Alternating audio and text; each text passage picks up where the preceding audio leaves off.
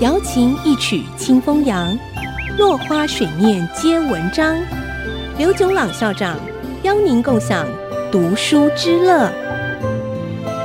这里是 IC 之音 FM 九七点五，欢迎收听《落花水面皆文章》，我是刘炯朗。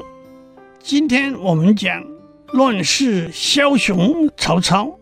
曹操是中国东汉末年著名的政治家、军事家和诗人。他生于西元一百五十五年，死于西元两百二十年，享年六十五岁。让我先把历史的时间点做一个简单的复习。东汉立国大约两百年，也是由盛而衰，因为黄巾之乱。群雄并起，国家分裂为蜀汉、曹魏、东吴三个国家，这就是三国时代。蜀汉由刘备建国，曹魏由曹操的儿子曹丕建国，东吴由孙权建国。后来魏国把蜀国消灭了，魏国的司马炎把曹家的天下抢过来。将国号改为晋，这就是西晋朝代的开始。后来晋把吴国也消灭了，也就是三国时代的结束。三国时代维持了大概六十年。东汉在汉灵帝病逝之后，掌有兵权的董卓废了登基才五个月的少帝，把只有九岁的汉献帝推上帝位。董卓的官位是相国，大权在握，过着荒淫残暴的生活。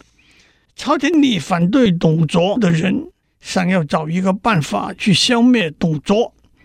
当时曹操是一个和董卓相当接近的军官，他自愿去刺杀董卓。他带了一把七星宝刀去看董卓。董卓问曹操：“你怎么来的这么晚？”曹操说：“我的马太瘦弱，跑得不快。”董卓就吩咐在旁侍奉的干儿子吕布去牵一匹好马来送给曹操。正好董卓累了，在床上躺下，转面向内。曹操看到机会来了，把刀拔出。没想到董卓在镜子里看见曹操把刀拔出，就问曹操：“你在干什么？”这个时候，吕布正好把马牵来。曹操说：“我有一把宝刀，要呈献给相公。”董卓拿来一看，果然是一把好刀，就吩咐吕布把刀收下。